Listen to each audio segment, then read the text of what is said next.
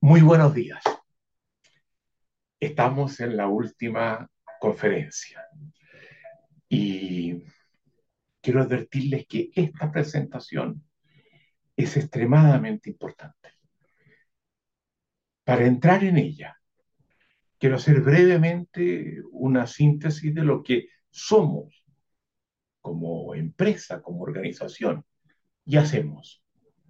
Lo principal que hacemos, lo central que hacemos, es un trabajo de investigación que se exprese en la generación de un nuevo discurso.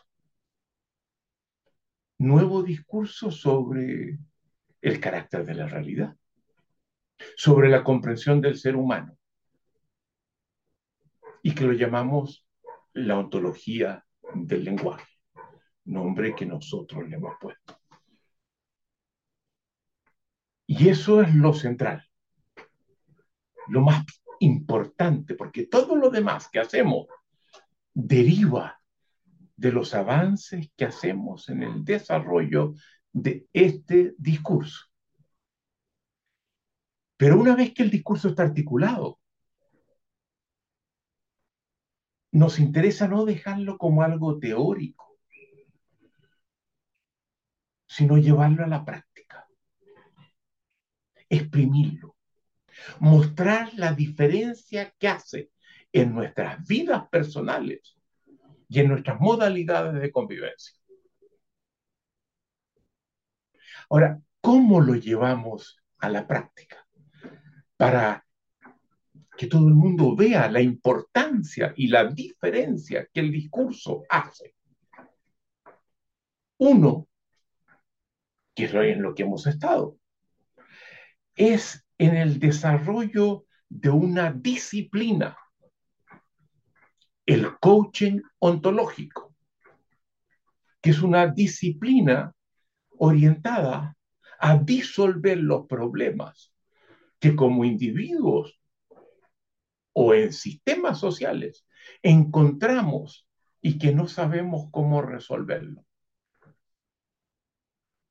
Y esto lo hacemos formando coaches ontológicos. Es aquello en lo que consiste este programa. ¿Verdad? Pero además de eso, de formar este profesional orientado a detectar por qué no puedes alcanzar lo que quieres, lo que buscas, lo que te importa a ti, no en general, a ti. Ayudar a eso, facilitar eso. Además de esta disciplina del coaching ontológico, hemos procurado hacer además algo que la gran mayoría de ustedes no sabe ni ve, pero que es una línea de trabajo fundamental nuestra como empresa. hemos procurado diseñar lo que llamamos una consultoría ontológica. Trabajar no solo con individuos, sino con sistemas, con organizaciones, con empresas. Y hacer que estos sistemas, estas organizaciones, estas empresas logren resultados muy superiores a los que previamente lograban. Y esa es una parte muy importante del trabajo que hacemos. Estamos permanentemente atendiendo a empresas, a organizaciones en múltiples países para producir esto. ¿Y cómo lo hacemos? ¿Cuál es el carácter de la intervención que llevamos a, a cabo? En primer lugar, trabajando con equipos de trabajo, con equipos directivos. Y eso es muy importante. Procuramos comenzar con el equipo que dirige el conjunto de la organización, porque creemos que ese es el punto de palanca, el leverage point, que permite cambios fundamentales en el conjunto de la organización.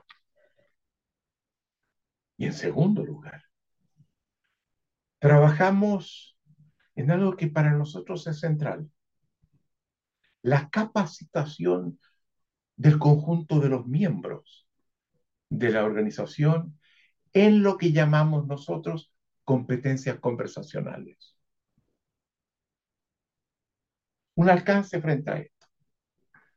Nosotros como elemento central de nuestro desempeño hacemos una distinción cuando hablamos de competencias. Por un lado están las competencias técnicas, las competencias profesionales, que nos permiten hacer ciertas cosas en áreas determinadas y donde vamos a la universidad o, ganamos experiencias, eh, pero son competencias técnicas. Pero uno de los rasgos que nos distinguen es la introducción del concepto de la distinción de competencias conversacionales, que creemos que hoy en día son tan importantes como las técnicas. Y van a ver ustedes cómo esto se expresa en esta presentación. Yo les pido que tengan a la mano un papel, lápiz, para que tomen nota de alguna de las cosas que voy a decir. Mm, creo que me, quiero preocuparme de lo que diga, no, no se lo lleve el mar, sino que registren algunas cosas, algunos puntos. A ver, ¿cómo yo entro en este territorio? En este territorio de trabajar con organizaciones, con empresas, porque yo no me formé en eso. Yo originalmente me formé en otra cosa, comencé estudiando sociología, luego giré hacia el marxismo, luego giré hacia la filosofía, que es donde estoy ahora. nada que ver con las organizaciones. Pero en función del trabajo que en Estados Unidos me encontré haciendo y de ciertas influencias que vamos a identificar, terminé trabajando para dos importantes organizaciones que trabajaban con organizaciones y cumpliendo en ellas un papel muy importante en los Estados Unidos. Destacadas organizaciones. La primera de ellas, el Center for Quality of Management, CQM, que es un centro muy importante formado con consultores ligados al MIT y a Harvard, en Cambridge, Massachusetts, que trabajaban básicamente en incrementar la calidad del trabajo de las organizaciones. Gran centro en torno al tema de la calidad, que hace unos 30, 40 años tuvo una eclosión muy importante a nivel de la consultoría de empresas. Y yo lo que hice fue trabajar en el diseño de programas para trabajar con directivos a nivel individual que se formaban en los programas que hacíamos, donde yo formaba un conjunto de quienes de que lo llevaban a cabo. Yo no estaba participando en todos ellos, sí en algunos, pero creamos un grupo de personas que podían replicar estos programas a la alta dirección de destacadas, destacadas empresas. Digo, ha Intel, ¿para qué les menciono? Grandes empresas norteamericanas. Primera experiencia que fue muy importante para mí. Y segundo, fue haber sido miembro del Comité de Coordinación Internacional de la Society for Organizational Learning, SOL, fundada por Peter Senke, de quien vamos a hablar, y donde nos interesaba llevar todo el tema del aprendizaje organizacional, cómo promover el aprendizaje en las organizaciones, pero no solo para que los individuos que la conforman aprendan, sino que para que la organización como tal aprenda y se transforme en un proceso recurrente.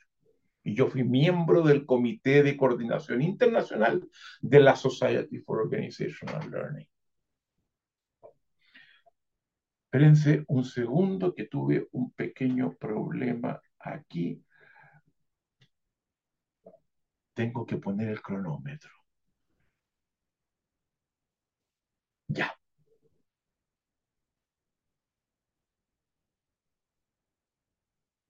ese es el, el marco en el cual situamos lo que hoy día como empresa hacemos. Con gente, muchas de ellas, que, que como yo no, no tuvieron una formación particular en el campo empresarial, pero que nos encargamos a formar y tuvieron una sólida formación ontológica.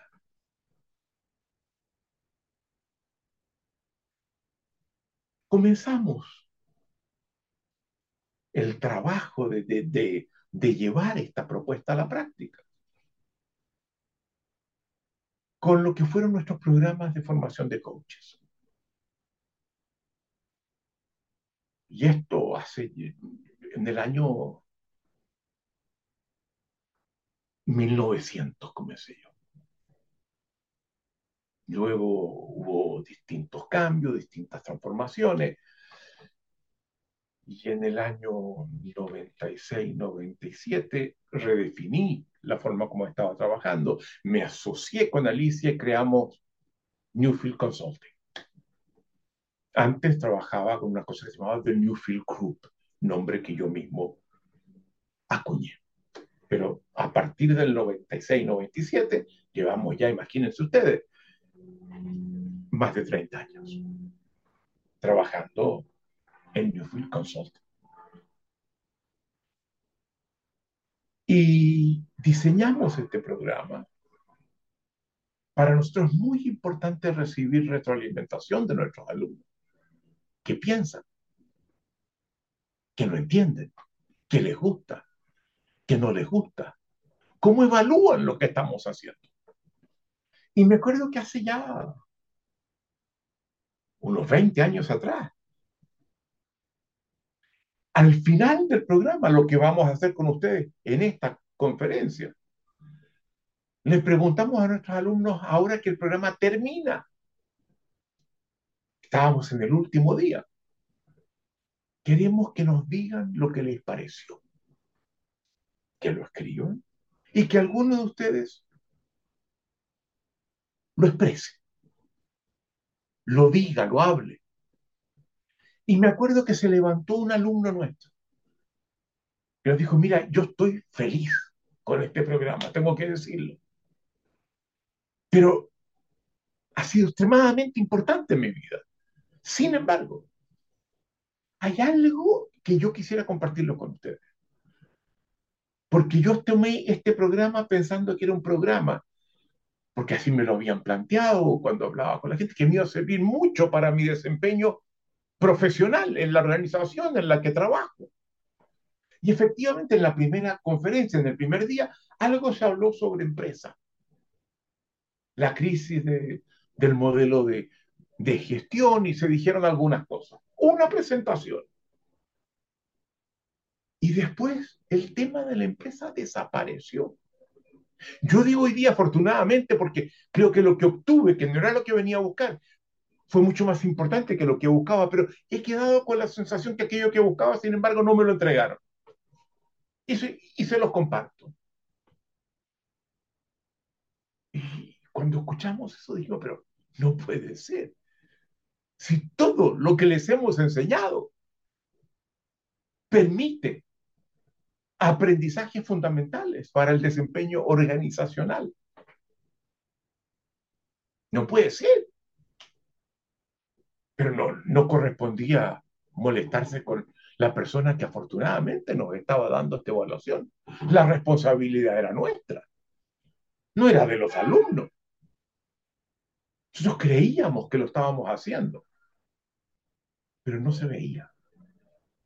Y eso nos obligó a hacer algunos cambios importantes en el programa además del alcance de la conferencia que hacíamos, la conferencia inicial sobre la crisis del modelo de gestión y los cambios que habían acontecido en el último tiempo en la empresa, que están básicamente expresados, desarrollados en un libro que salió el año 2000.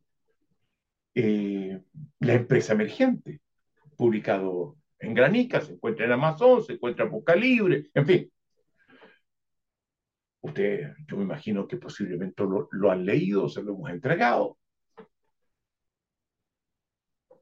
Eso era insuficiente. Y decidimos incorporar dos pequeñas intervenciones en el programa que hicieran explícito cómo esto que estábamos enseñando incidía en las organizaciones y que eran derivaciones del resto de las cosas que enseñábamos.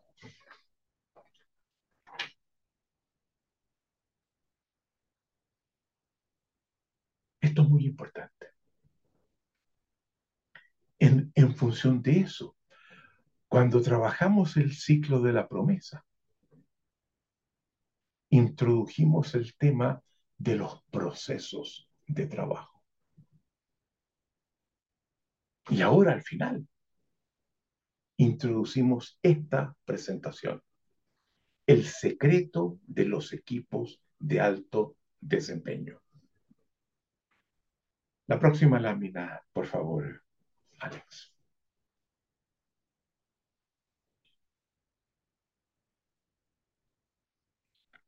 Algo que parece central en lo que vamos a plantearles. Para nosotros, todo sistema social humano es un sistema conversacional. Esta es una premisa central. Vamos a desarrollarlo un poquitito más. Pero entre ellas las organizaciones, las empresas, pero todas. La relación de pareja, sistema. La familia, sistema. El sindicato, sistema. Los clubes deportivos, sistema. La iglesia, sistema. Etcétera. Las universidades, sistema son sistemas conversacionales.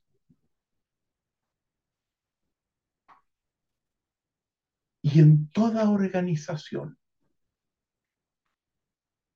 la unidad básica de trabajo, organización formada por múltiples individuos. La unidad básica de trabajo no son los individuos. Son muy importantes, por favor. Pero hay algo que es todavía más importante que los individuos, como unidad básica de trabajo. Los procesos y los equipos de trabajo.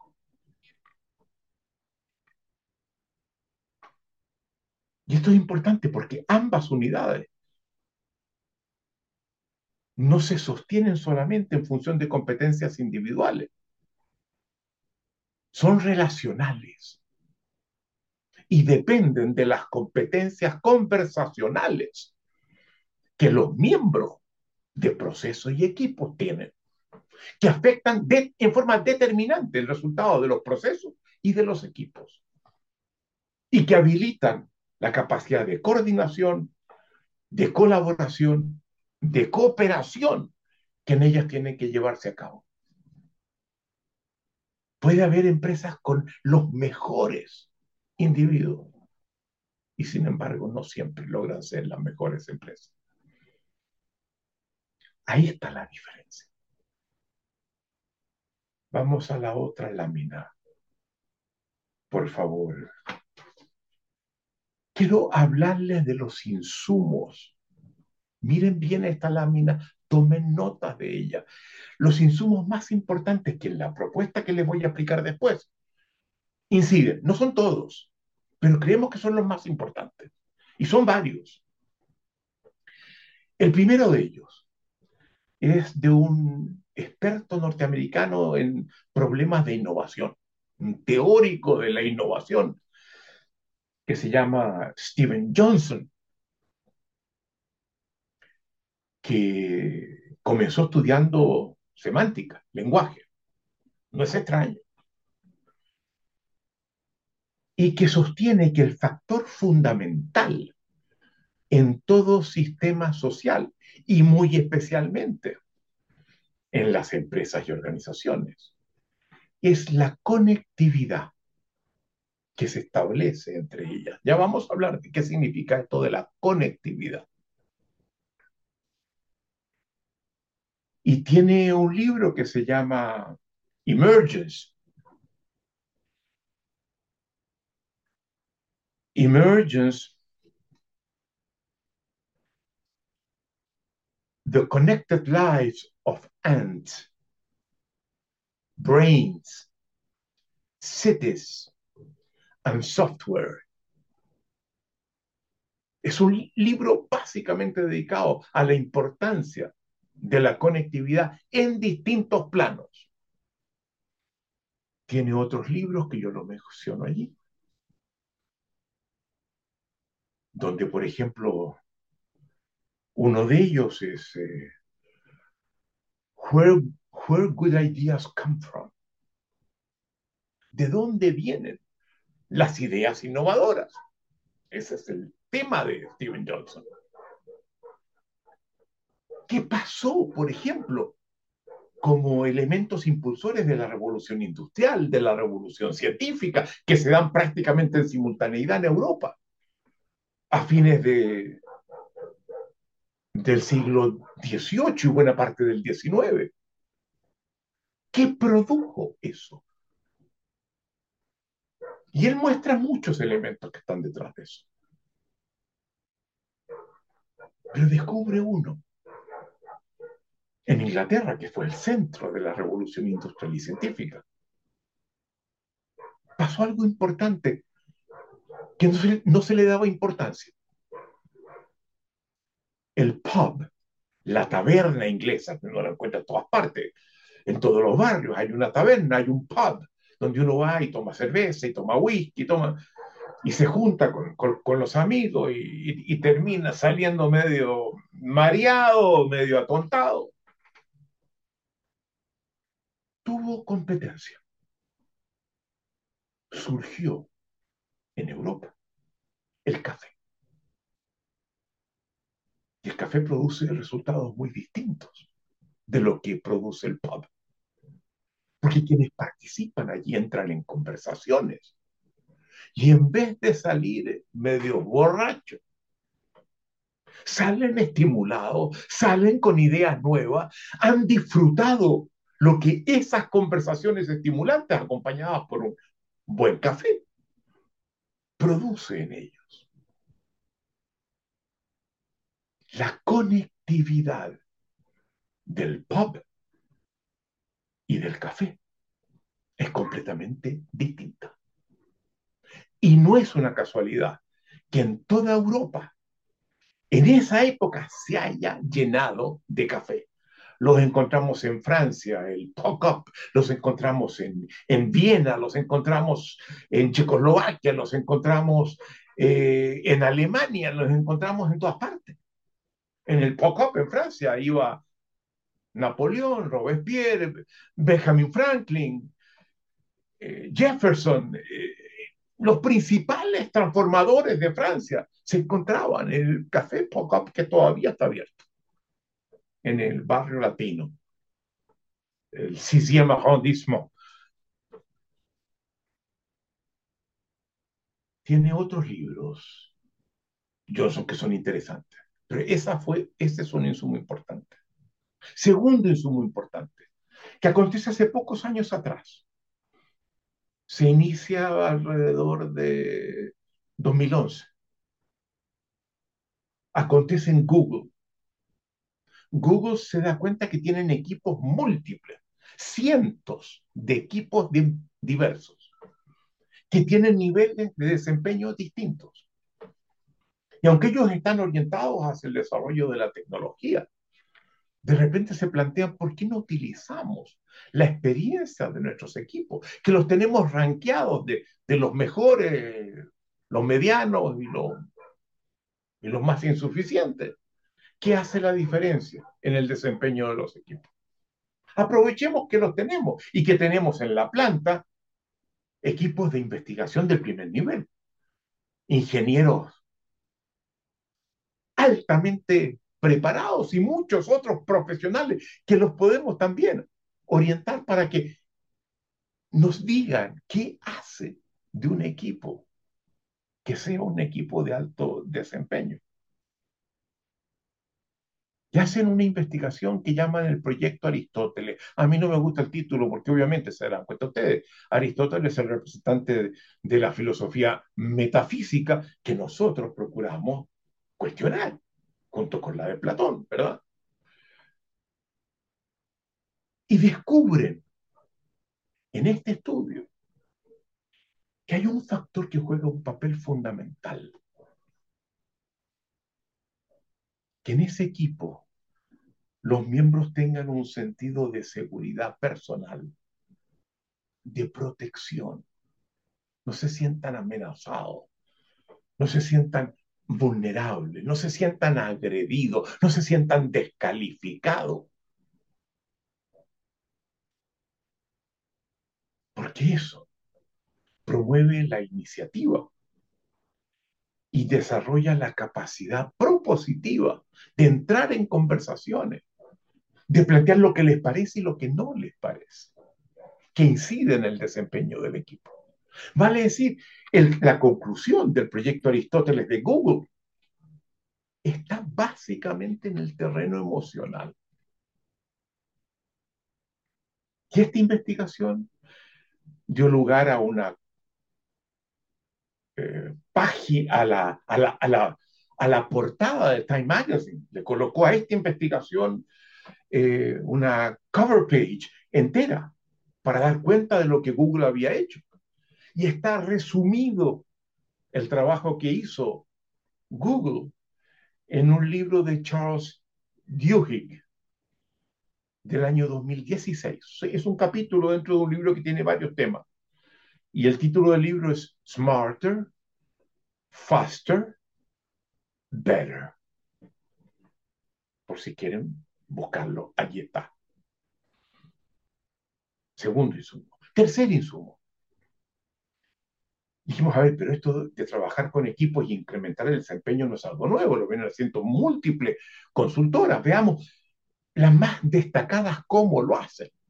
Empezamos a buscar cómo lo hacen detectamos las cinco más grandes y empezamos a ver cómo podemos acercarnos a lo que hacen. Y por lo general no dan cuenta de sus proyectos de intervención en el desempeño de los equipos. Pero nos encontramos con una que sí hablaba de ello, que es McKinsey, gran, sin duda una de las cinco consultoras más grandes del mundo. Y, y no, metimos en eso nos dimos cuenta que lo que Mackenzie hacía, dense cuenta, yo no tenía ninguna formación en esto antes. Hoy día sí la tengo. Por algo me pidió CQM que diseñara programas de formación para los más altos directivos de las más altas corporaciones que integraban lo que ellos hacían. me metí, nos metimos en esto. Y nos dimos cuenta que Mackenzie, para trabajar distinguía tres dominios de intervención. El dominio de la dirección, hacia dónde vamos, qué objetivo nos planteamos, qué resultados buscamos y cómo vamos a llegar allá. Dirección. Segundo, el dominio de la interacción. Cómo los individuos de los equipos interactúan entre sí. ¿Cuáles son las modalidades de interacción? Y ahí McKinsey, cuando lo vimos, era muy pobre. Y esa es la fortaleza nuestra. Es más, creemos que este es el dominio fundamental, que hay que poner atención sin descuidar los otros dos que McKinsey indicaba. Y tercero, la capacidad de renovación que tiene la organización y el equipo, que se apunta a dos cosas cómo entra gente nueva y cómo aseguramos que estemos en permanente aprendizaje, renovándonos por cambio de personas o por ampliación de competencias de los miembros tres dominios. Y dijimos, vaya, esto no sirve, pues, pues imagínense, eso nos da orientación, hay que trabajar, en esos tres dominios están, muy bien, están muy bien. Cuarto insumo. En un libro de Jim Collins, que había sido profesor de, de la Escuela de, de Negocios de, de, de Stanford, y que se dedicó a la consultoría. Sacó un libro que tuvo un gran impacto, le fue muy bien, se le acercaron múltiples empresas para querer que él trabajara con ellas y dejó Stanford, armó su consultora y sacó otro libro cuyo título es Good to Great. ¿Cómo transformar empresas buenas en empresas excelentes? Y para esto, dijo, ver, ¿cuáles son los rasgos básicos que las empresas excelentes, que las hay, tienen y que las buenas suelen no tenerlos, al menos al nivel de las excelentes. ¿Cuáles son las variables claves que tenemos que desarrollar para hacer el salto de las buenas a las excelentes? Este libro estuvo dos años, eso es insólito, en el número uno de los libros más destacados, más vendidos en los Estados Unidos en el dominio empresarial. Nunca un libro ha estado tanto tiempo. Good to great. De estas cinco variables, quiero referirme a dos, que las tomamos, que nos dimos cuenta que eran muy útiles. Tomamos otras cosas, pero esas eran más fáciles, estaban más compartidas, digamos.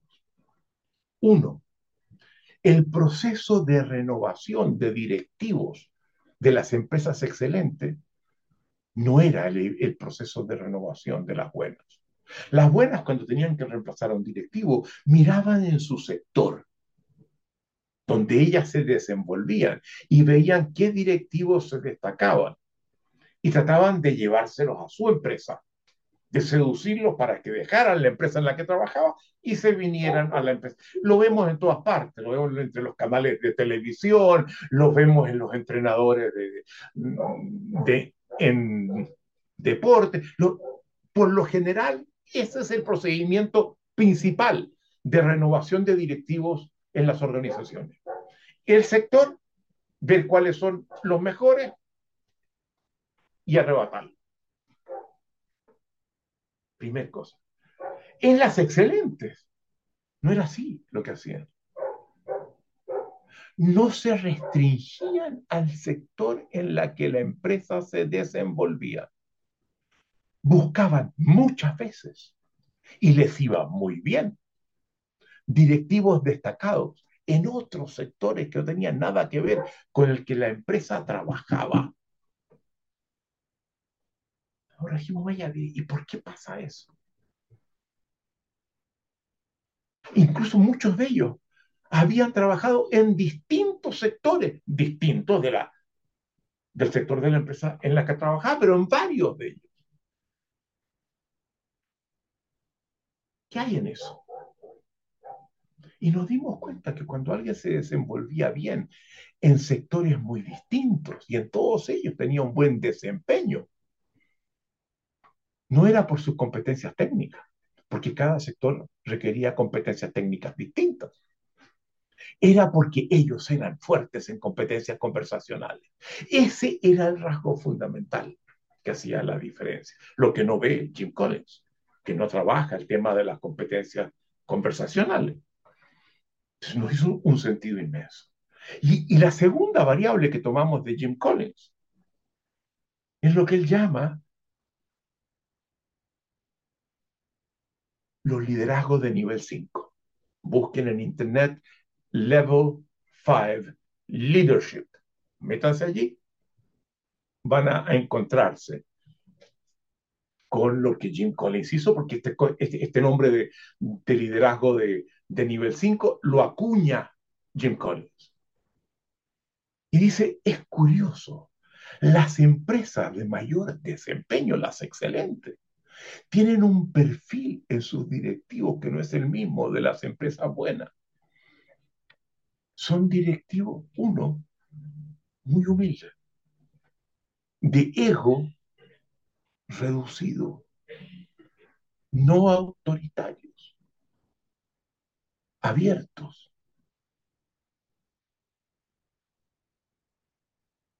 permanentemente escuchando y cambiando. Y segundo, con un compromiso de trabajo para llevar a la empresa donde considera que hay que llevarla, junto con quienes lo acompañan. Muy especial, muy acentuado. Esos dos rasgos estaban presentes en los líderes, curiosamente. De nuevo, temas emocionales.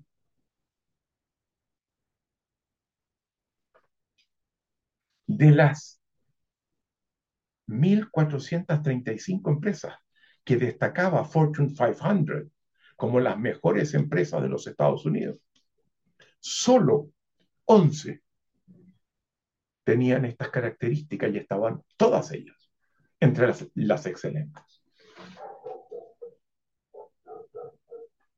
Otro insumo. Lo que yo aprendí trabajando con Fernando Flores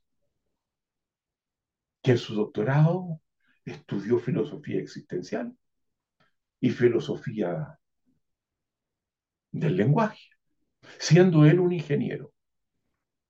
Y una vez que estudió esa formación filosófica, intentó conectarla.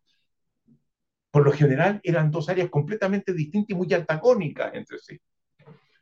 Porque una se desarrollaba fundamentalmente en lo que se llama la filosofía continental, de Europa continental, y la otra fundamentalmente en los países anglosajones, particularmente en Inglaterra, la filosofía del lenguaje. Ahí estaba Wittgenstein, ahí estaba Austin. Ahí...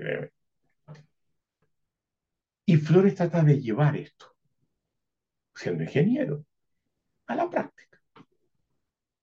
Comienza improvisando, porque no había una formación para ello. Nosotros fuimos la primera empresa en el mundo que formó gente en coaching ontológico. No, había, antes no había nadie que formara. Pero Fernando, con la formación que entregaba a la gente que trabajaba con él, empezó a trabajar en esto que él mismo llamaba coaching ontológico, pero sin formación sistemática. Y desarrolló además muchos elementos, tan, eh, por ejemplo, el trabajo con los juicios, un primer trabajo muy preliminar con la emocionalidad.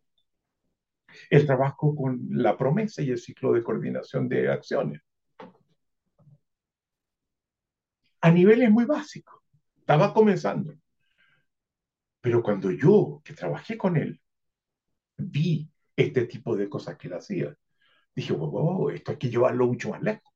No solamente hay que desarrollar mucho más los temas que él trabajaba, hay que añadir varios más traté de convencerlo a él, no me, no me, no me funcionó mayormente y decidí, por lo tanto, lo voy a hacer por cuenta propia. Pero esto es, puede hacer un aporte insólito que, que Fernando, que tiene esto en la mano, no lo está haciendo ni está dispuesto a hacerlo. Otro insumo. Sexto, la influencia de un gran profesor de Harvard, psicólogo industrial, Chris Argyris, ya fallecido, que desarrolla, que entiende, como pocos, que las organizaciones son sistemas conversacionales, y lo dice así. Y eso era, vaya, a ver, ¿y hasta dónde lo lleva esto? Y todos los temas de conversaciones públicas y privadas, ¿se acuerdan ustedes? Primera conferencia el tema de modalidades de habla, proposición e indagación. Y una versión muy preliminar e insuficiente del modelo OSAR, que no lo llamaba tampoco así. Fueron desarrolladas por Argeris y su equipo. Y yo cuando trabajaba para CQM, trabajé con uno de los colaboradores más importantes de Argeris y diseñábamos programas juntos. Entonces aprendimos mutuamente de lo que hacíamos y acordamos que podíamos utilizar los aprendizajes que obteníamos del otro. La persona con la que, con la que yo trabajaba se llama Bob Putnam. Entonces, de él aprendí muchas cosas y me metí en los libros de Argeris y ahí estruqué y saqué mil cosas Y hay una séptima experiencia importante. Pero esta es negativa. Me mostró lo que no tenía que hacer. Y fue cuando trabajé con Peter Senge en la Society for Organizational Learning, SOL, que vi que Peter Senge en su consultora tomaba equipos, trabajaba con ellos, producía una transformación muy importante en ellos, quedaban felices ellos con lo que habían aprendido. Y uno volvía al año o a los dos años. Y normalmente no quedaba nadie en ese equipo de trabajo, todos habían ido a distintos lugares. Se perdía ese trabajo, habiendo ellos quedado muy satisfechos. La organización no capitalizaba. Es interesante. Porque Peter Senge enseñaba en el MIT, era profesor del MIT, System Dynamics, que era una cátedra fundada originalmente por Jay Forrester, gran pensador sistémico, que la hereda Peter Senge. Era experto en sistemas. Y curiosamente, su gran deficiencia es que trabajaba con el equipo directivo, pero no hacía la conexión de las transformaciones acometidas allí a todo el sistema. Eso no lo hacía. El profesor de sistema descuidaba la intervención en la organización, en su conjunto como sistema, y cómo bajar eso, y cómo evitar que el equipo directivo intervenido fueran bichos raros que terminaban saliendo de la organización porque la organización no entendía qué les pasó, por qué están así, por qué se comportan de esta forma y hacen lo que no hacían antes, con los resultados correspondientes. De siete, siete, hemos planteado siete grandes insumos. Y además de esos, todos los trabajos nuestros, el desarrollo de la ontología del lenguaje, la noción y el desarrollo de las competencias conversacionales genéricas que hemos hecho, el modelo del observador, la acción y los resultados y cómo lo desarrollamos, y la incorporación de la mirada sistémica, entre muchas otras cosas que ustedes las han visto, que no están en las fuentes que les he mencionado y que han estado en el programa que ustedes han aprendido. Entonces, a partir de todo eso, nos dimos cuenta que los dominios que teníamos que abordar cuando trabajábamos con equipos de alto desempeño eran no tres los de Mackenzie, ni en el orden que Mackenzie los había colocado, eran cuatro y en otro orden. Primero, el de la renovación, que era el tercero de Mackenzie. Digo, no, no, no. Antes de entrar al dominio de la dirección, tenemos que incorporar los resultados que obtenemos en el dominio de la renovación la gente que hemos incorporado y los aprendizajes últimos que hemos establecido. Ese tiene que ser el primer dominio. Del tercer lugar al primero. Segundo, ahora sí, ya tenemos a la gente que, que queremos que entre en el, en el dominio de la dirección. Pero tiene que ser con, con las nuevas incorporaciones y los nuevos aprendizajes, ¿verdad? El segundo, el dominio de la dirección. El tercero, el de la interacción. Tercer dominio de Mackenzie, que estaba en el segundo lugar en él. Que para nosotros es el central, el más importante. Los demás no dejan de ser importantes y por eso tienen que estar. Pero el fundamental, el determinante es el dominio de la interacción. Y ahí somos, damos cancha. Y cuarto, el que se le olvidó a, Peter Senge, el dominio de la estructura y la dinámica sistema, sistémica. Como lo que hemos hecho en el equipo directivo hay que bajarlo al conjunto de la organización, tiene que estar en sus equipos, en sus procesos de trabajo, en competencias individuales de todos sus miembros. Cuatro dominios. ¿De acuerdo? Pasemos entonces a examinar cada uno de ellos. El dominio de la renovación, le vamos a dar poco tiempo porque quiero concentrarme en el dominio de la interacción, que es el fundamental. Pero en el compromiso de la renovación, hacer que ese equipo directivo sea un equipo comprometido con los resultados, no con las justificaciones, no con las explicaciones, no con la sobrevivencia de la organización y con una alta vocación de transformación y de aprendizaje. Ese es el perfil de los miembros de ese equipo directivo. Y eso hay que bajarlo después. Y eso implica procesos de evaluación recurrentes de las competencias y de los aprendizajes que el desempeño exhibe.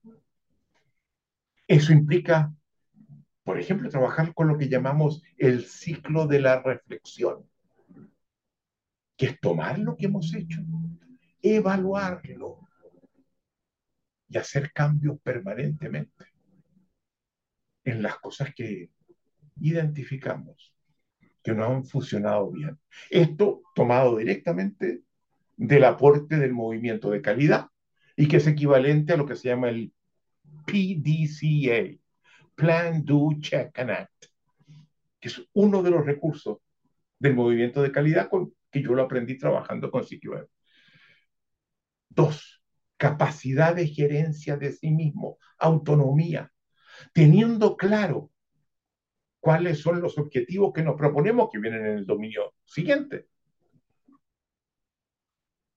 Que los miembros no estén a la espera que les den instrucciones sobre lo que tienen o no tienen que hacer, que tengan una capacidad de autonomía, de iniciativa, siguiendo los lineamientos, ajustándose, porque a veces capaz que, que se salgan pero una capacidad de gerencia de sí mismo que es fundamental. En gran parte de equipos, si uno van a México, por ejemplo, hemos trabajado con múltiples empresas en México, múltiples. Hemos trabajado con, con Cemex, hemos trabajado con FEMSA, hemos trabajado con FEMCOM, hemos trabajado con eh, el Tecnológico de Monterrey, hemos trabajado con, con Frisa, en fin, múltiples empresas en México lo que se hace es lo que el jefe suele decidir por lo general. No hay esa capacidad de gerencia de sí mismo. Y luego políticas de reclutamiento siguiendo lo que descubrió Jim Collins. No restringirse. No se trata de no contratar gente de el sector. Hay veces que puede haber gente muy, muy buena, pero abrirse a otros sectores de gente que logran desempeños excepcionales y que no solamente en un sector, en varios sectores distintos. Traerlos, porque son líderes excepcionales que funcionan en cualquier sector. Eso en el dominio de la renovación. Vámonos al dominio de la dirección.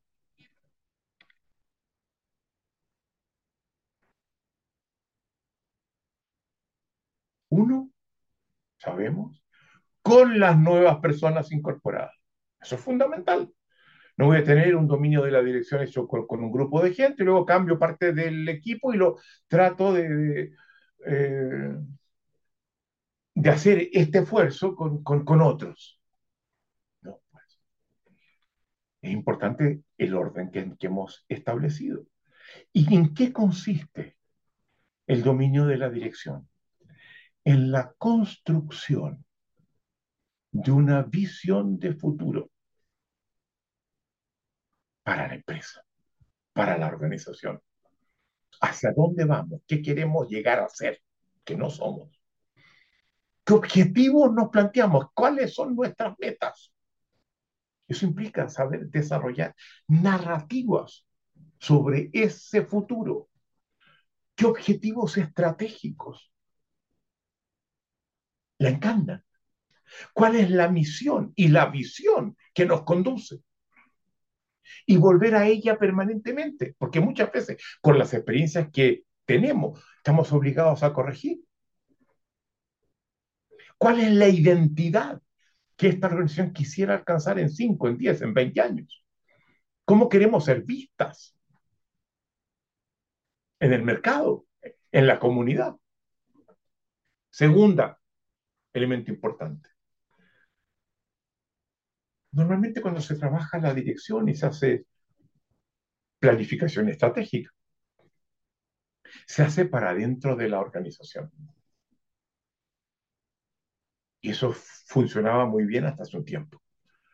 Aquí estamos, estamos en un entorno que tiene estas características, donde queremos estar en ese entorno en 5, 10, 15 años más. Pero eso hoy día ya no funciona. ¿Y por qué no funciona? Porque así como queremos que la organización cambie y tenga una dirección hacia dónde va, el entorno está hoy en día cambiando todo el tiempo. En 5, en 10 años más va a ser distinto.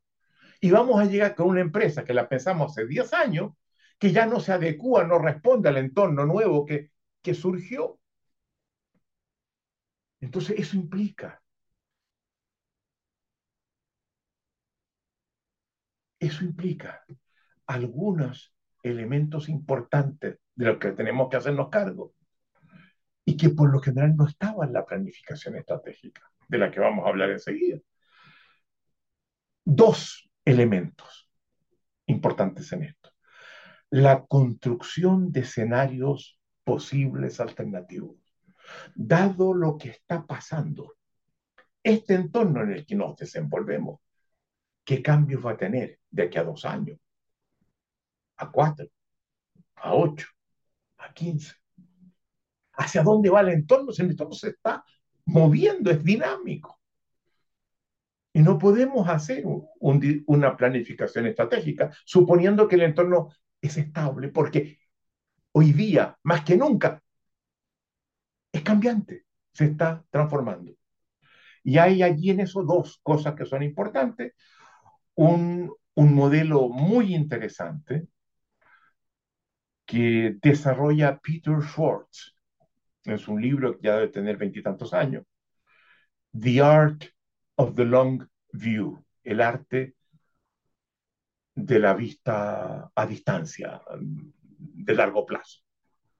Peter Schwartz. Y que muestra cómo construir escenarios alternativos. ¿Y qué ha pasado con quienes lo han hecho? Hay muchas empresas que por haber aprendido esta metodología, que de hecho surge en Shell, en Inglaterra, con ingleses y holandeses. Esas empresas que comenzaron a aplicarlo se posicionaron en pocos años.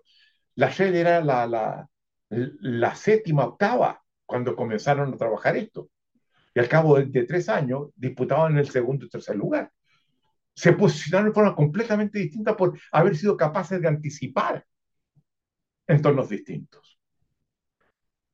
Y, el, y la otra metodología es lo que se llama trend analysis, análisis de tendencia. ¿Qué cosa veo evolucionando? ¿Hacia dónde van?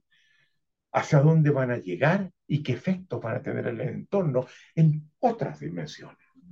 Entonces, todo esto, construcción de escenarios posibles alternativos y análisis de tendencia, trend analysis, son herramientas muy importantes para reconocer que el entorno también está cambiando. Habiendo hecho eso, proceder a lo que llamamos el diseño estratégico, lo que en inglés se llama SWOT, S-W-O-T, y que en, castellano lo traducimos como FODA, y que significa mirar hacia adentro a la organización y detectar fortalezas y debilidades, oportunidades que percibimos y amenazas.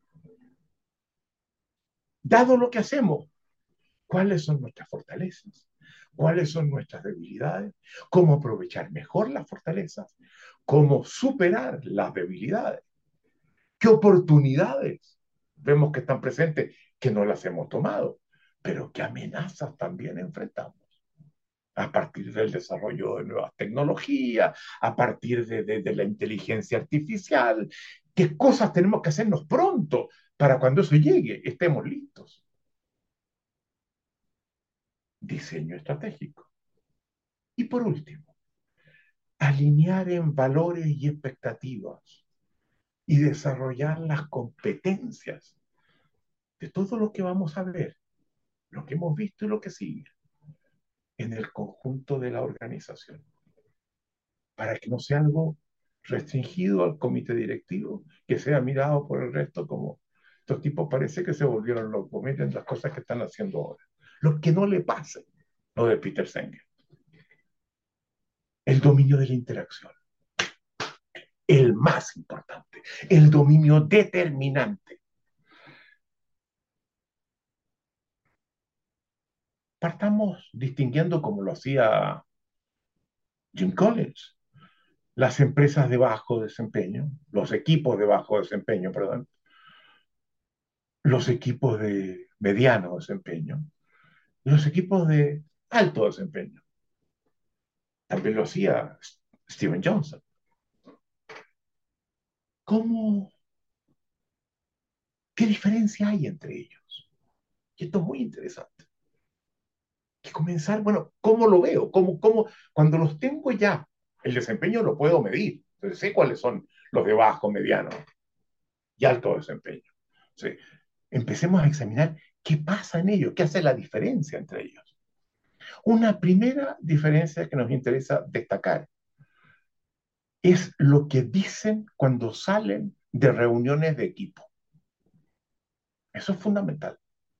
Los de bajo desempeño, que dicen cuando salen de la reunión a la que fueron convocados como equipo. Siento que pierdo el tiempo. Todo el trabajo que me está esperando, las cosas que tengo pendiente y pasé tres horas en una reunión que no me aporta nada. Interesante. ¿eh? Lo que dicen los de mediano desempeño. Cuando estas reuniones no se alargan mucho, son útiles, aportan cosas que es bueno saber.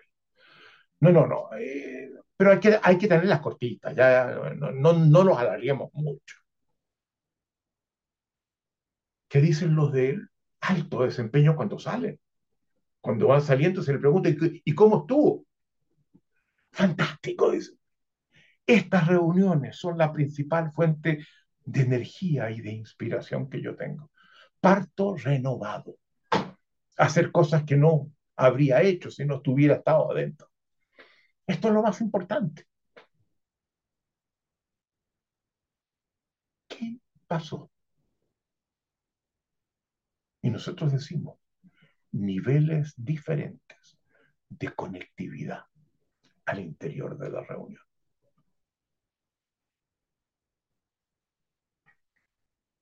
Veamos otro elemento que vemos que está presente en estos tres niveles de equipo.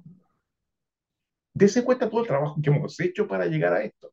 Esto no está planteado así en ninguna parte. Si yo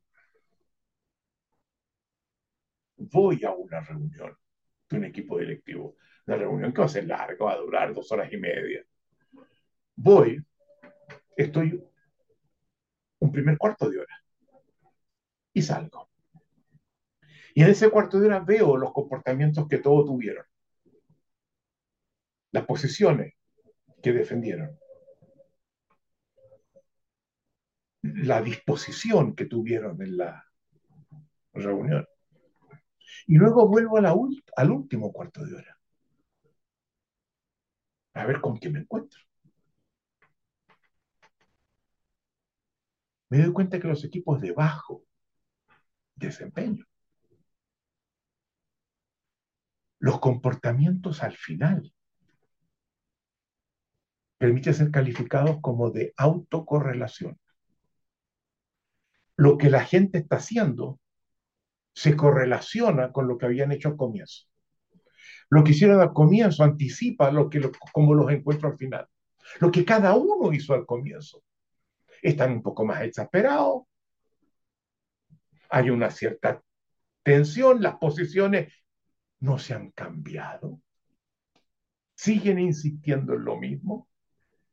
Con mayor frustración. Autocorrelacionados los comportamientos. Al final y al principio. Pero cuando entro me voy a saltar los del medio para irme directamente al otro extremo. Cuando me voy a un equipo de, de altísimo desempeño, llego al comienzo, veo lo que hacen, lo mismo, registro eso, entro en el último cuarto de hora y para mi sorpresa, veo que ha habido un desplazamiento de las posiciones iniciales fundamental. Que ahora la correlación no tiene que ver con lo que ellos habían mantenido al comienzo, sino con otras cosas. ¿Y cuáles son esas otras cosas? Lo que plantearon y sostuvieron otros, que los hicieron cambiar de perspectiva, mirar horizontes nuevos, sugerir cosas distintas la autocorrelación se disolvió. ¿Y qué produjo eso? Lo que llamamos la conectividad al interior del equipo. No tiene que ver con competencias técnicas o profesionales. Vamos a ver, tiene que ver con competencias conversacionales.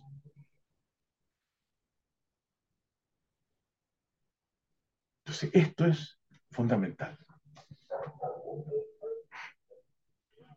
Ahora yo les pregunto a ustedes, colóquense en el modelo SAR, pero solamente en la horizontal, observador, acción y resultado. Aquello que hemos estado hablando ahora, tal como lo hemos expuesto, el tema de la conectividad, ¿En cuál de los tres casilleros la vimos y la rescatamos? Claro, algo de ella hay en todo, sí, pero ¿cuál fue el principal que nos mostró el efecto de la conectividad? La presencia de la conectividad. Observador. Acción. Resultado. Plantéenselo. Por lo general, cuando estamos trabajando presencialmente, yo le pregunto a algunos, a ver, o levanten la mano, lo que dicen en el observador, muchas manos. En la acción, un poco más. En los resultados, algunos también. Y yo les digo, ¿saben? Se equivocaron, gran parte de ustedes.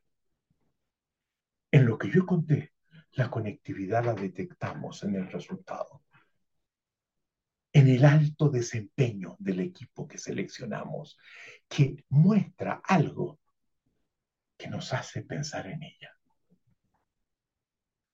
Es allí, se expresa en el resultado y esto es muy importante, porque lo que nos interesa es trabajar para generar en ese equipo resultados mucho mayores. Es en los resultados. Es el resultado de una dinámica de interacción observada. Pero si queremos instalarla, porque no, no estuvo en los de bajo desempeño o en los de mediano desempeño, para instalarla tenemos que ir de los resultados a la acción, desarrollar las competencias a nivel de la acción que generan en el resultado de esa conectividad. Y para generar esas acciones, tenemos que ir al observador. Van a ver ustedes. Y si yo les pregunto a ustedes, ¿cuál es la competencia conversacional? Que la hemos visto aquí, en las que somos expertos comparativamente. ¿Cuál es la competencia conversacional que como resultado, una vez que se la ejerce a nivel de la acción, genera conectividad? ¿Cuál? Ahora, tengo la impresión de que a diferencia de lo que puede haber pasado en la pregunta anterior que les hice, pocos debieran equivocarse. ¿Cuál es esa competencia conversacional? La escucha. Pero claro, pues por Dios, la escucha tal como la hemos concebido y la forma como la hemos concebido, como la hemos interpretado, nos obligó a cambiar el tipo de observador que éramos de la escucha. ¿Se acuerda que lo vimos? Primera conferencia. La escucha, la capacidad de escucha tal como la concebimos, produce la conectividad como resultado que define el nivel de desempeño de los equipos directivos. Y no quiero repetir todo lo que dijimos con respecto a la escucha. Dijimos algunas cosas que la escucha, tal como la concebimos, modificando la interpretación que teníamos antes, en nuestro acercamiento al fenómeno, hace de sustento a toda relación efectiva. Dijimos que escuchar no es lo mismo que oír, es percibir, que puede ser oír o puede ser también con otro sentido, más generar una interpretación. Y que lo más importante es la generación de la interpretación. Y dado que eso es tan importante, reconocimos el carácter activo que toda escucha tiene, porque para generar una interpretación tengo que darle sentido, y eso es una acción de generar sentido a lo que el otro eventualmente dijo. Y dijimos también que hay siempre una brecha entre el habla y la escucha, que uno dice lo que dice, los demás escuchan lo que escuchan. Puede ser mejor o puede ser un poco peor. Pero siempre el sentido que se confiere a esas palabras que fueron emitidas tiene una modificación mayor o menor en el escuchador. Y que es muy importante saber disolver, acortar esa brecha. Dijimos también que la escucha nos permite evaluar al final de una conversación como resultado la efectividad de la habla. Porque si lo que yo dije fue entendido de una forma completamente distinta del sentido que yo quería darle a mis palabras. El habla no fue efectiva. Lo que produce la efectividad del habla es la capacidad de escucha, tal como nosotros la concebimos. Estamos de acuerdo. Pero que la escucha, ¿se acuerda que también dijimos eso? No solamente es algo que la detectamos a nivel del resultado de la conversación, y como el otro se acerca al sentido que, que los demás plantearon para romper la autocorrelación. Que esa escucha de los demás, que se expresa en el resultado, es también condición, causa para generar esa escucha la forma como yo hable tiene un efecto transformador en el otro. ¿En qué sentido? En que abre o cierra su capacidad de escucha de acuerdo a cómo me dirija a él, de acuerdo a la emocionalidad que tengo, de acuerdo a la apertura que le muestra al otro para también escucharlo. No solamente está en el resultado, es causa esa escucha, esa escucha milagrosa que produce estos efectos. Y se acuerdan, yo les conté un ejemplo de un consultor nuestro que fue en Suecia una conferencia de consultores con un consultor de Citicorp. Todo eso ya se los dije, no se los voy a repetir.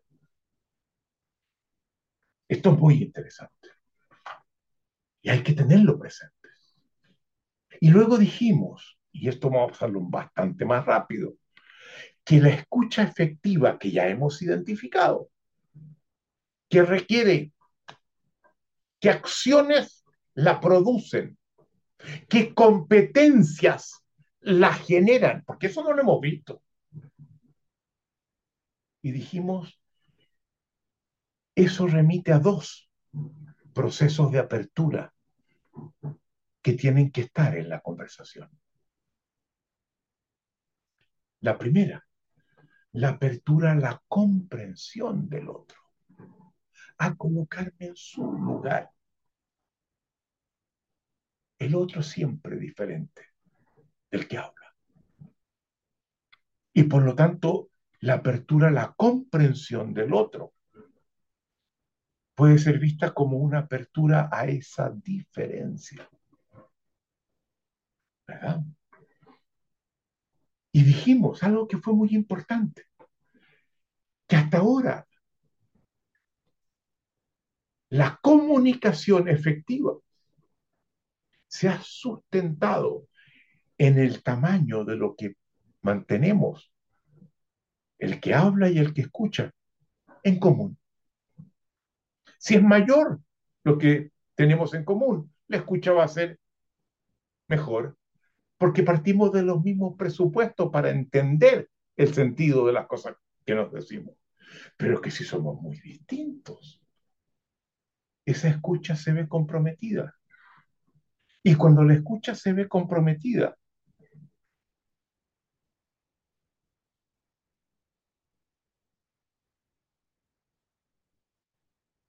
escucho al otro, en rigor, de manera importante. Me escucho a mí mismo. Y no me llega para escuchar a un otro distinto. Y cuando eso sucede, reaccionamos frente a la diferencia a través de la invalidación del otro, de la descalificación del otro. Y el otro no se siente protegido, no se siente seguro, no se siente acogido, proyecto Aristóteles de Google. La conectividad tiende a diluirse, no se produce. ¿Se dan cuenta del efecto en la conectividad, que, que, es lo que estamos buscando? Y que por tanto la comprensión del otro, dijimos, requiere de una emocionalidad fundamental, si quieren dos el respeto y la empatía. ¿Qué es el respeto? El respeto, lo dijimos, es la aceptación del otro como diferente. Legítimo en su diferencia.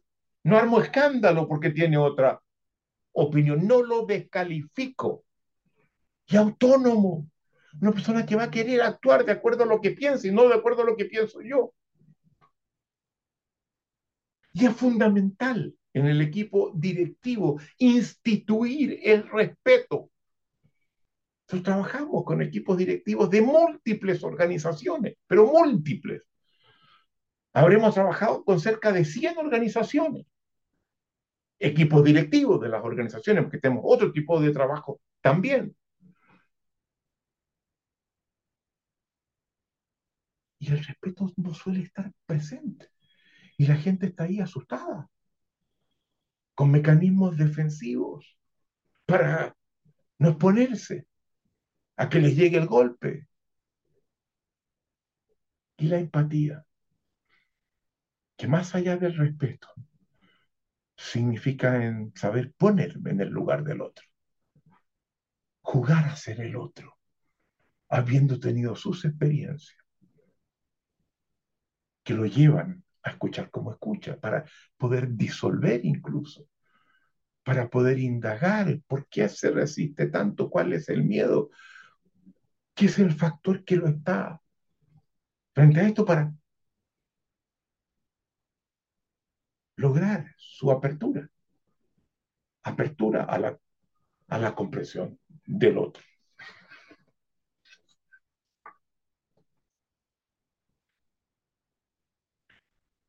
Acuérdense la matriz de la escucha que vimos en la conferencia número uno que terminaba con Moisés Cordovero. Aprender a escuchar el bien. No voy a hablar sobre eso ahora. Pero es fundamental colocarse en la matriz. Vuelvan ustedes a la matriz. Segunda apertura. Dijimos que eran dos aperturas. Esa es la matriz. La segunda apertura es la apertura a la transformación. ¿Qué significa? Hemos dicho, central en la propuesta, que la palabra, el lenguaje, es acción. Que la palabra, por lo tanto, posee poder de transformación. Y escuchar al otro, al que me está hablando, es permitir que su palabra pueda transformarme, pueda abrirme a observar lo que antes no veía y que me sea posible actuar de una manera que antes yo no podía. ¿Cómo se llama eso? Escucha. ¿Cómo más se llama eso? Conectividad. Eso es la conectividad. Esto es muy importante.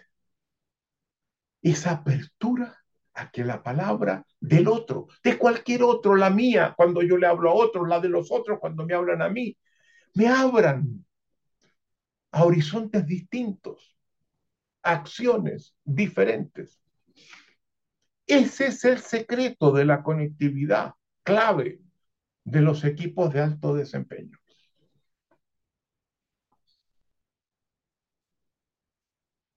Sin embargo,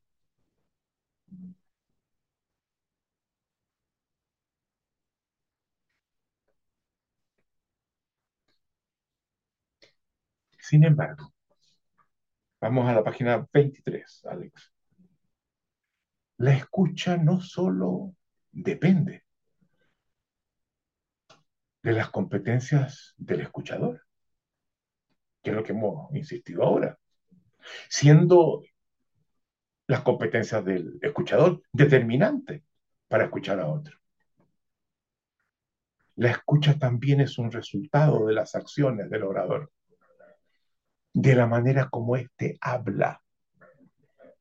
Si el otro me muestra que no me escucha, es muy posible que eso tenga que ver con la forma como le estoy hablando,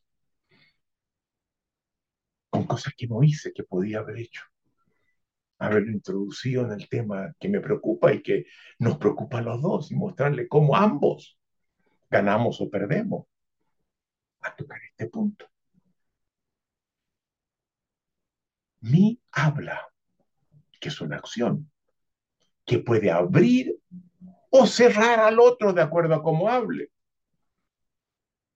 Porque si hablo desde el respeto, del interés por escuchar las inquietudes del otro, no solamente que me escucha a mí, yo también escucharlo a él. Este se abrirá a escuchar lo que yo digo. Se abrirá a la transformación. Generaremos conectividad. Al final de la reunión, capaz que yo termine pensando lo que él pensaba o él termine pensando lo que yo pensaba. Pero si hablo desde la invalidación del otro, desde la descalificación de las diferencias. Este activará sus defensas, palabra clave en esta conferencia, defensas frente a lo que yo diga y dejará, de escucharme. Entonces, ¿qué competencias conversacionales adicionales, además de la escucha, son también importantes incorporar. Y vamos a hablar de, creo que son nueve u ocho competencias, áreas de competencia. La primera, que surgió en varias de las fuentes que yo les mencionaba antes, tiene que ver con la emocionalidad.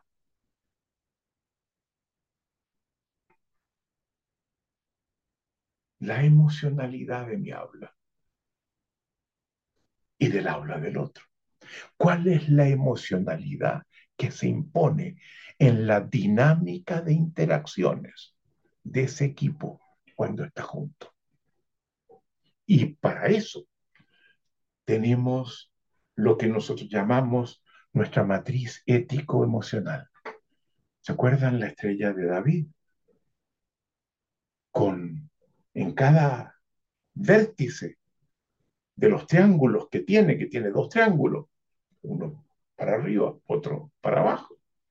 Tenemos dos emocionalidades, una positiva y negativa. Se trata de enseñar, de mostrar cómo estar en la positiva. Y eso implica que cuando yo trabajo con un equipo directivo, asisto a sus reuniones y veo dónde en cada uno de esos ejes hay que hacer desplazamientos hacia la positiva.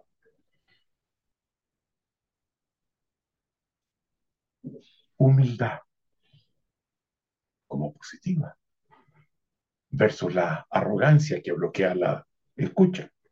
Respeto, ya hablábamos antes, frente a la invalidación. Un sentido de dignidad que nos conferimos todos frente a una autoinvalidación que yo siento que, esta reunión me está produciendo a mí. Confianza frente al miedo.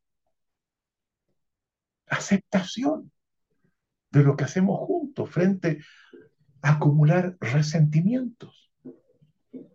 Y por sobre todo, una gran ambición que nos oriente hacia los resultados que nos proponemos evitando la resignación.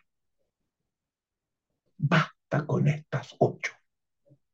Si tocan esas ocho, la conectividad, la escucha mutua y transformadora, generadora de aprendizaje, comienza a producirse y comenzamos el desplazamiento hacia equipos de alto desempeño.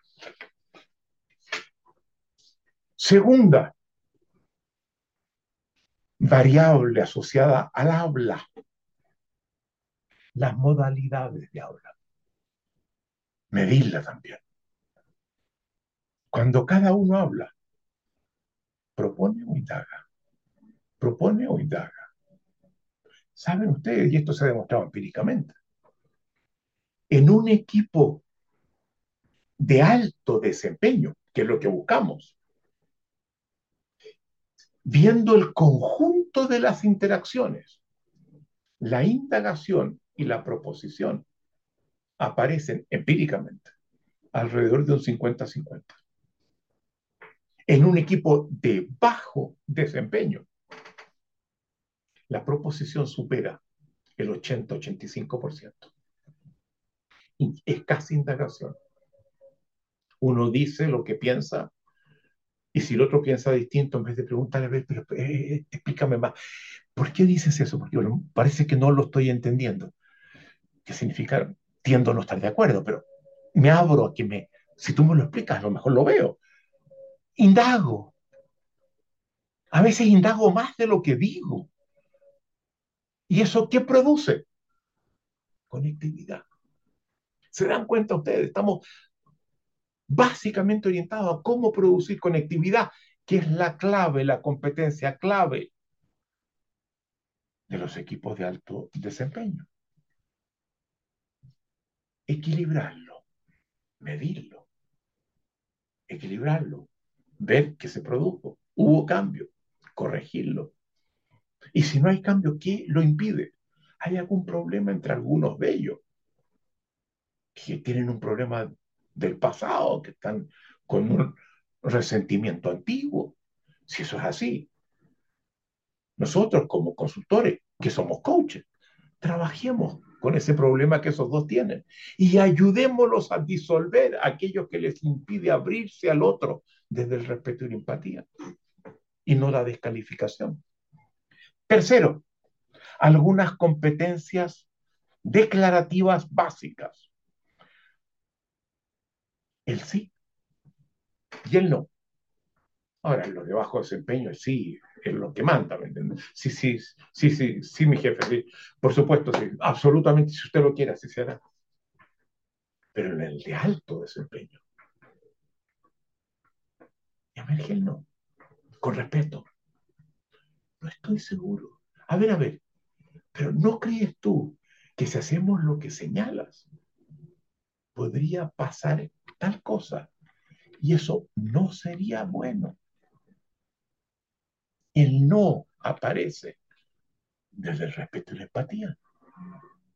No como un, un, un rechazo al otro, como una invitación a, a buscar otras, otros caminos de acción, otras propuestas la declaración de ignorancia de todos los miembros del equipo, que no operan desde yo sobre esto sé, así que no me vas a discutir. Aquí lo que yo digo se hace porque yo sé.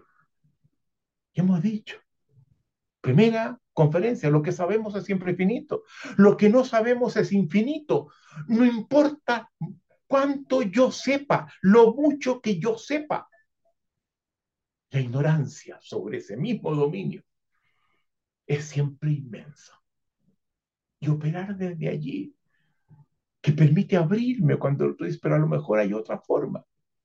Y no a descalificarlo. Las declaraciones de error, reconocer los errores para aprender de ellos. Fundamental, son oportunidades de aprendizaje. Se ha dicho una y otra vez, los grandes emprendedores son aquellos que aprenden de sus errores.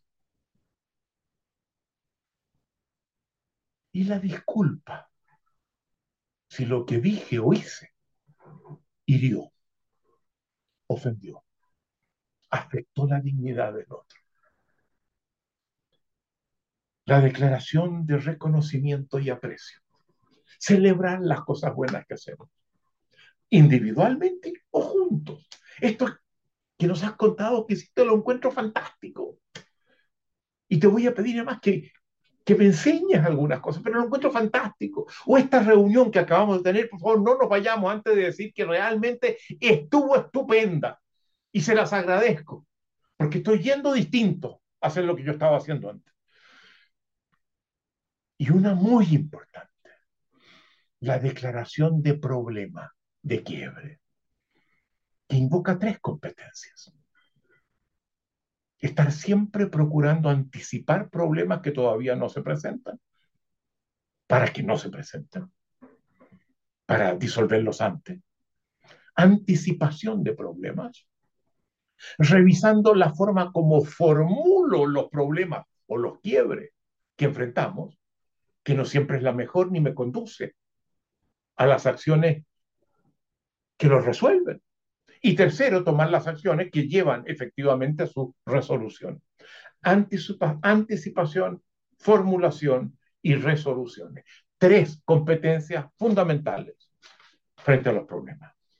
Cuatro, en esta lista, la importancia de los juicios y el arte de la retroalimentación. No olvidemos los juicios, son la mejor brújula que tenemos para construir futuros. Esos objetivos que nos planteamos requieren de juicios fundados, sólidos, de revisar los juicios que antes teníamos, que a veces nos impiden llegar donde hemos declarado que vamos. Saber fundamentar los juicios y hacerlo a veces, muchas veces juntos, cuando el otro tiene un juicio distinto, a ver, revisemos tu fundamentación y la mía, porque a lo mejor por algún lado podemos llegar a algún acuerdo. Y un equipo de alto desempeño es un equipo que frecuentemente entrega juicios positivos y negativos a los demás y lo sabe hacer sin que se ofendan. Y aprende a recibir juicios positivos y negativos de los demás. Los pide, por favor, en esto que les planteé, ¿Qué ven ustedes que se puede hacer mejor? ¿Qué estoy haciendo que a lo mejor debería no hacerlo? Esto es fundamental. ¿Por qué? Porque genera conectividad. Cinco, impecabilidad en el cumplimiento de los compromisos, de las promesas. Saber pedir, saber ofrecer, ya lo vimos, conferencia del medio. Desarrollar las competencias del ciclo de la promesa. ¿Se acuerdan ustedes? Estaba lleno de competencias. Superar la brecha entre el decir y el actuar. Decir lo que pensamos y hacer lo que dijimos. Fundamental. Y eso genera una cultura de impecabilidad, una cultura que nos conduce a los objetivos que queremos, una cultura que nos garantiza el éxito, el orgullo de estar trabajando como lo estamos haciendo. Y una vez que hemos trabajado las promesas a nivel individual, revisar los procesos, equipos y procesos, que son cadenas de promesas, y ver en cada una de esas cadenas y de esas conexiones cómo estamos manejando los compromisos. Sexto, sexto y séptimo, y nos quedan, y luego viene la octava y última. Sexto y séptimo son dos temas que vamos a abordar en esta conferencia, que no han sido abordados hasta ahora. Sexto, ganar experticia en el diseño de conversaciones hay conversaciones que son de distinto tipo y queremos proponerles una tipología de conversaciones. Y muchas veces en las conversaciones que tenemos, tenemos que saber colocar en un cierto orden algunas conversaciones para llegar a otras que son distintas y de allí a otras que son diferentes. Y van a ver ustedes, yo no me quiero anticipar, cuáles son estos tipos de conversaciones que requieren ser diseñados en un proceso que garantice los resultados. Y eso lo vamos a ver ahora. Séptimo, esto tomado de Argyris, pero convertido a las premisas de nuestra mirada, de nuestra propuesta, no en el lenguaje de Argyris que lo hace desde una perspectiva cognitiva, sino colocarlo en una perspectiva conversacional. Que eso Arquímedes no lo sabe hacer, él viene de la psicología cognitiva. El tema de las rutinas defensivas del callar, de la gente que no se atreve a hablar, de la gente que pensando algo que pudiera ser tan importante para el equipo, se lo guarda y no lo dice y los demás no lo vemos. Este es un tema central, una de las competencias más importantes de todo el programa. Y las vamos a abordar en estos días, porque no lo hemos visto. Esas son estas siete primeras competencias estrictamente conversacionales. Pero hay una octava que puede incorporarla, el diseño de la corporalidad. La corporalidad habla. Y como habla, le conferimos sentido. Cuando yo hablo, ¿qué corporalidad despliego? Porque ella dice, mis ojos.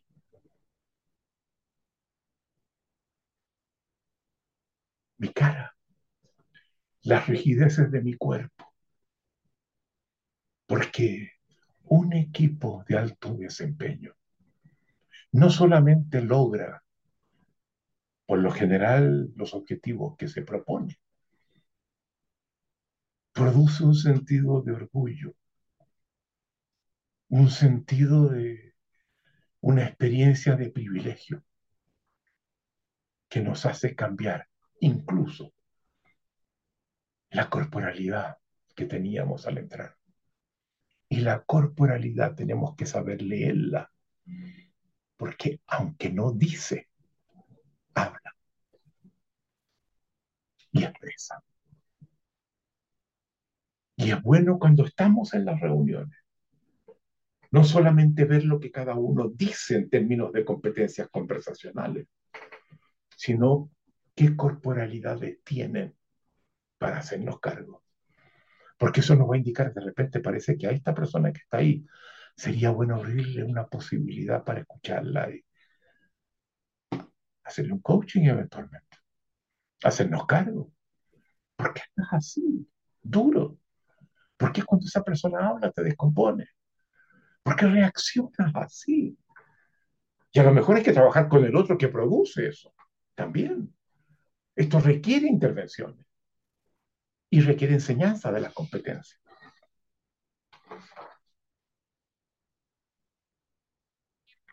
Cuarto dominio. Lo que llamamos el dominio de la estructura y dinámica del sistema. O si quieren ustedes, el dominio donde se cayó Peter Senge, profesor de System Dynamics. A todo nos pasa. Y donde dividimos dos cosas. Uno, mirar la dinámica y la estructura del equipo directivo como tal. Cómo se expresa en las reuniones, cómo se expresa fuera de las reuniones. Ver esa dinámica de las reuniones. ¿Qué pasa en ella? ¿Qué me muestran? ¿Qué intervenciones me convocan a ejecutar?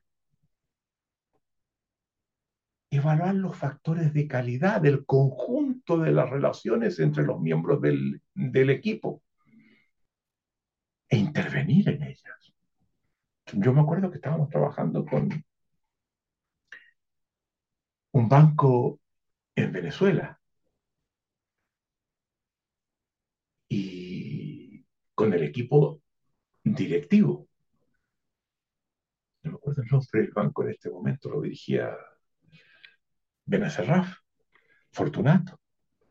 Y trabajábamos con todo el equipo. Y de repente hablando con uno me dijo, mira, yo te confieso que del tiempo que yo estoy aquí trabajando, el 50% lo dedico para impedir que los demás miembros del equipo hagan cosas que me comprometan lo que yo tengo que hacer. El 50% del tiempo lo dedico a defenderme. Van a ver que esto se conecta con las rutinas defensivas del kayak, que lo vamos a ver después. No puede ser. Eso hay que disolverlo. Eso me da el doble del tiempo que estoy dedicando al logro de mis tareas en función de los objetivos que nos planteamos examinar las dinámicas informales, cómo se cruzan por los pasillos, cómo, cómo, cuáles son las relaciones que están más allá de la formalidad de la reunión. Y examinar al detalle cuáles son los procesos y cómo son de toma de decisiones. ¿Cuánto participa cada uno? ¿O lo toman dos, tres y dejan a los demás afuera? sin siquiera preguntarle si están de acuerdo o no. Algunos aspectos que tienen que ver con la dinámica interna del funcionamiento del equipo. Primera dimensión de este dominio que llamamos estructura y dinámica del sistema. Pero el sistema es más que el equipo. El equipo es un sistema que está en el sistema de la organización. Y tenemos la obligación de mirar a la organización como un todo y hacer que el conjunto de competencias de las que hemos estado hablando en esta presentación se aprendan, se hagan manifiestas en la dinámica de funcionamiento de la organización como un todo.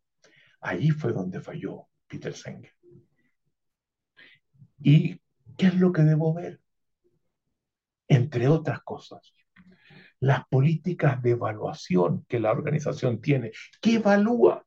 ¿Evalúa estas competencias que vemos que son tan importantes o evalúa otras cosas? Porque a lo mejor esas cosas también pueden ser importantes, pero estas tenemos que evaluarlas también. Evalúa las políticas de, de distribución, de remuneración e incentivo, cómo se entregan, en función de qué. Incluyen las relaciones que mantengo con los demás y su calidad. Obviamente los resultados, pero se van a encontrar ustedes que a veces las políticas de remuneraciones y de incentivos no están incentivando las competencias que más nos interesan. Políticas de promoción. ¿Cómo se promueve a la gente de un cargo hacia otro? Políticas de contratación y despido. ¿En qué se sustentan? ¿Cómo se toman? Tenemos que introducir en cada una de ellas todo lo que hemos dicho antes políticas de movilidad interna. Esta fue uno de los secretos fundamentales de la intervención que hizo Royal Dutch Shell, donde rotaba a sus ejecutivos a distintas divisiones, cosa que estuvieran en las divisiones y conocieran las divisiones con las que van a tener que trabajar después que estuvieron parados ahí a cargo de ellas, cosa que cuando al que está en esa división que yo lo requiero para, para el proceso en el que estamos ambos comprometidos, yo vea lo que mi petición puede significarle. Y trabajemos juntos, porque yo he estado allí también. Movilidad interna, no solamente promoción, movilidad vertical, sino horizontal, en áreas distintas, asociadas a los procesos en los que estamos políticas de comunicación y participación. ¿Cómo participamos juntos de las cosas que son importantes en esta empresa? ¿Cómo nos informamos? ¿Qué cosas nos informamos? ¿De qué manera planteamos las cosas? ¿Cómo nos enteramos de lo que está pasando? Políticas de capacitación. Y una de nuestras áreas de consultoría ontológica. Es trabajar con recursos humanos en un conjunto de programas de formación en competencias conversacionales, no en las técnicas, no en las profesionales específicas para ciertas tareas. Ahí hay gente que sabe mucho más que nosotros. Pero en las competencias conversacionales Difícilmente vamos a encontrar gente que sepa más de lo que nosotros sabemos. Muchas gracias.